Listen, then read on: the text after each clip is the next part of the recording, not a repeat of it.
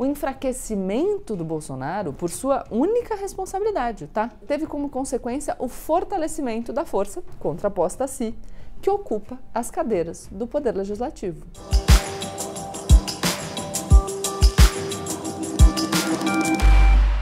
Ô, gente, pelo amor de Deus, uma pomada de queimadura, pasta d'água, não sei. Não, alguma coisa. O homem vai pegar fogo. Como quem, gente? O Bolsonaro não ia colocar a cara no fogo pelo ministro da Educação? Precisa de ajuda. Ai, gente, é muito piadista, né? Nossa.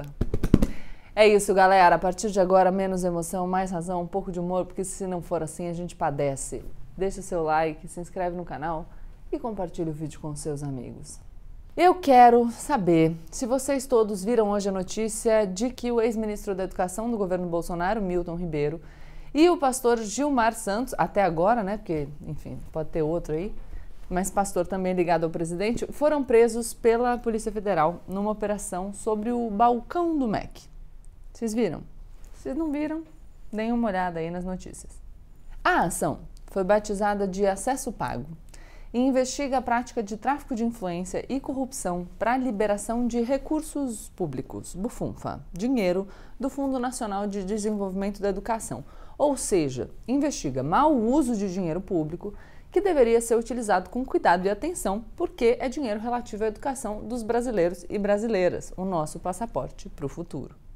Acho que não tem ninguém aqui no canal que vai dizer que a gente não tem que levar a sério a educação no Brasil, né? A gente não vai falar hoje sobre a culpa ou não dos envolvidos nesse suposto esquema criminoso, porque aqui nesse canal a gente mantém a coerência. Eu sempre falo pelo respeito ao devido processo legal, continuarei aqui falando da mesma maneira, então a gente vai esperar conclusões da justiça, mesmo que seja um caso que envolve pessoas das quais a gente não gosta muito. Enfim, a gente vai aproveitar esse ensejo para falar um pouco sobre dinâmicas de poder. Só para refrescar um pouco a memória de vocês, essa apuração começa a partir do vazamento de um áudio do ministro da Educação dizendo que para liberação de verbas, né, para liberar dinheiro, o governo federal prioriza prefeituras cujos pedidos de liberação foram negociados por dois pastores que não têm cargo e atuam num esquema informal de obtenção de verbas do Ministério da Educação.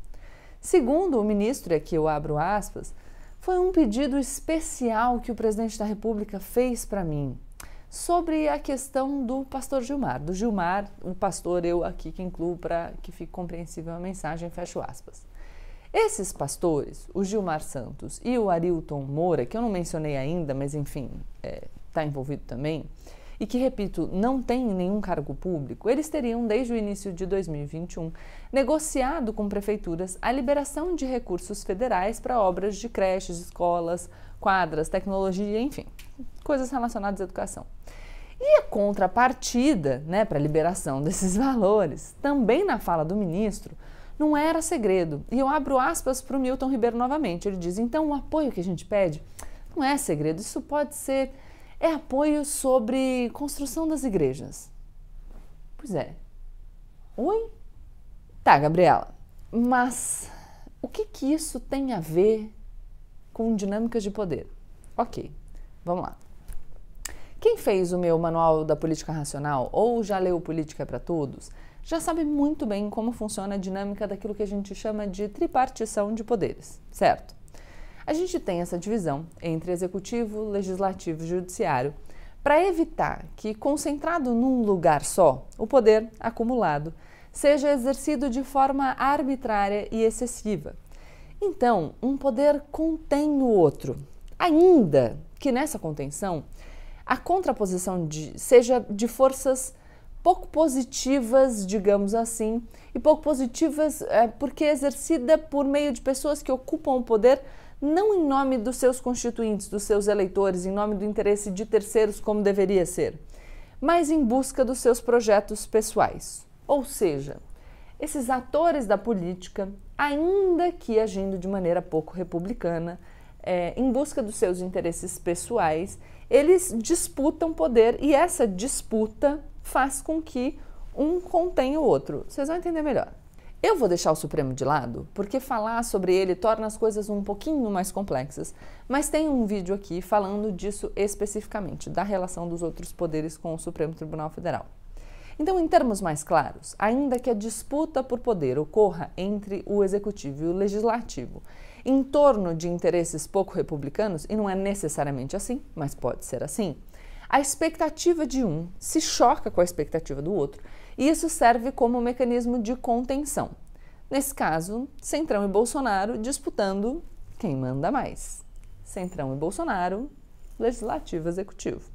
E aí, amigos? Esse é o pulo do gato. A coisa funciona como uma gangorra. Quando um sobe, o outro desce, e se um desce, o outro sobe. Uma pesquisa do Datafolha, divulgada no dia 26 de maio desse ano, constatou que o Bolsonaro tem a maior rejeição entre presidentes que se candidataram à reeleição. A partir dessa pesquisa, a conclusão foi de que 54% dos eleitores brasileiros não votaria em Bolsonaro de jeito nenhum, e esse número já subiu um pouco mais, tem pesquisas que mostram 59% de rejeição. E esse problema do Bolsonaro, esse problema de popularidade, ele não começou de agora, não começou agora. Ele tem tempo. Bolsonaro rompeu de forma pública com muitos dos seus aliados, se mostrando pouquíssimo confiável.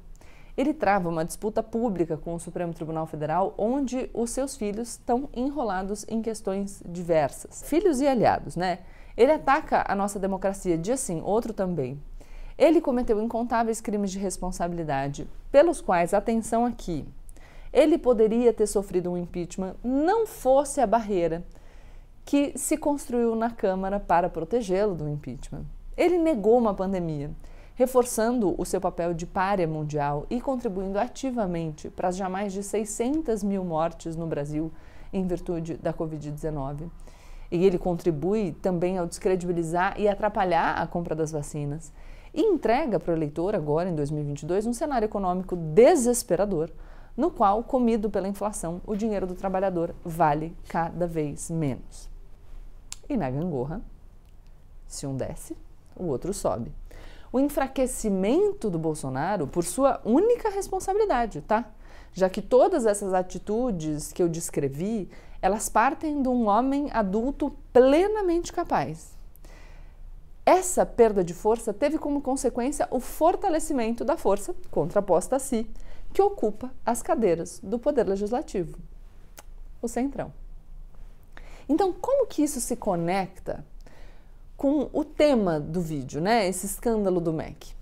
O Fundo Nacional de Desenvolvimento da Educação é um órgão ligado ao Ministério da Educação que é controlado por políticos do Centrão hoje em dia.